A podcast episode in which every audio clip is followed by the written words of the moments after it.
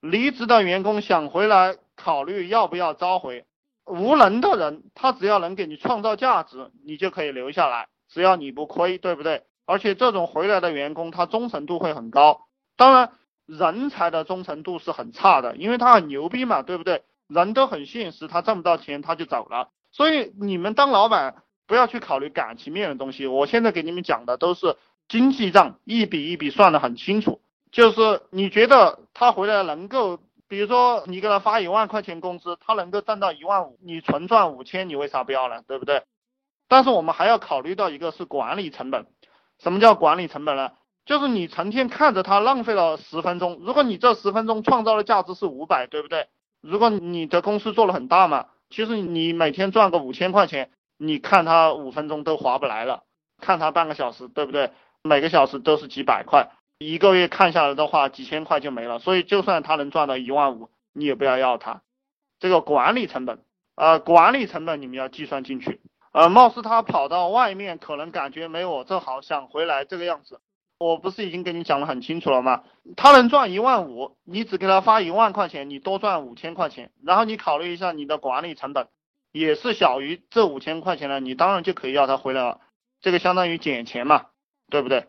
其实大老板你做了很大，其实也是可以的。你像那个我们中国古代那些将军啊、皇帝啊，你像刘邦啊，他手下的那些大将，一会儿背叛他，一会儿背叛项羽，一会儿又跟着他混了，一会儿又背叛过去了。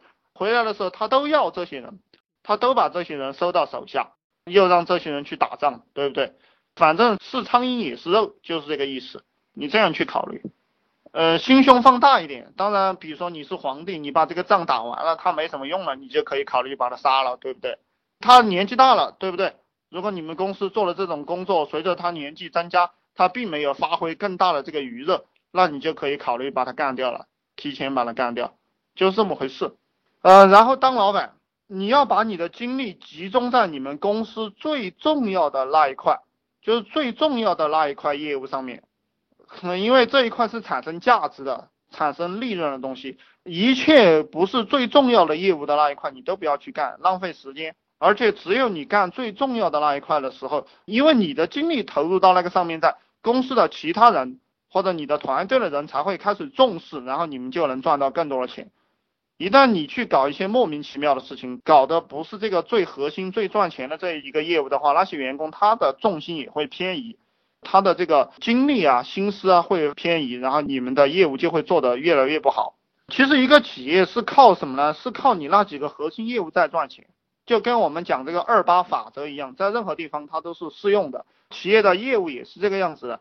那百分之二十的重要业务贡献了百分之八十的利润，所以老板一定要把这个精力投入到那百分之二十的重要的业务上面。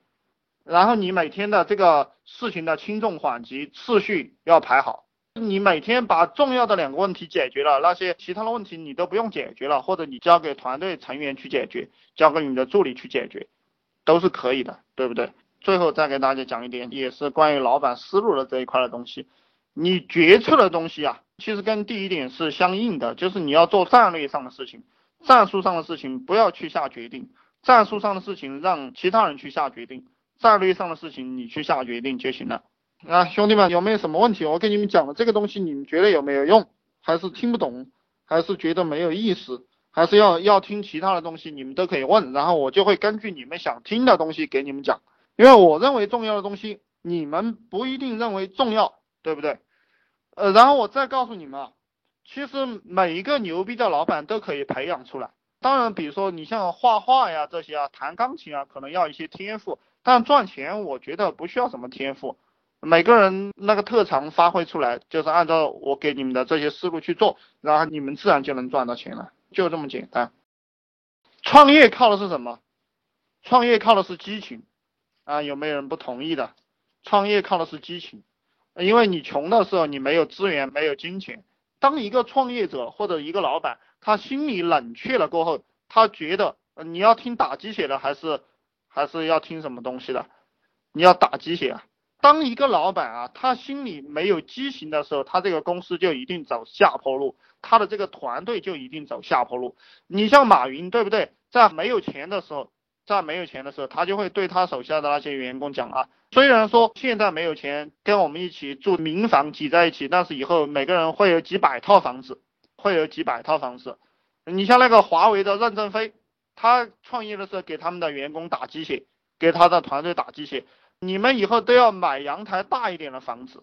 别人就问他买阳台大一点的房子干什么呢？就是因为钱挣多了过后，你们要把这个钱拿到那个阳台上去晒一晒。就像晒书一样，平时要搬出去晒一晒，懂吗？这个就是打鸡血。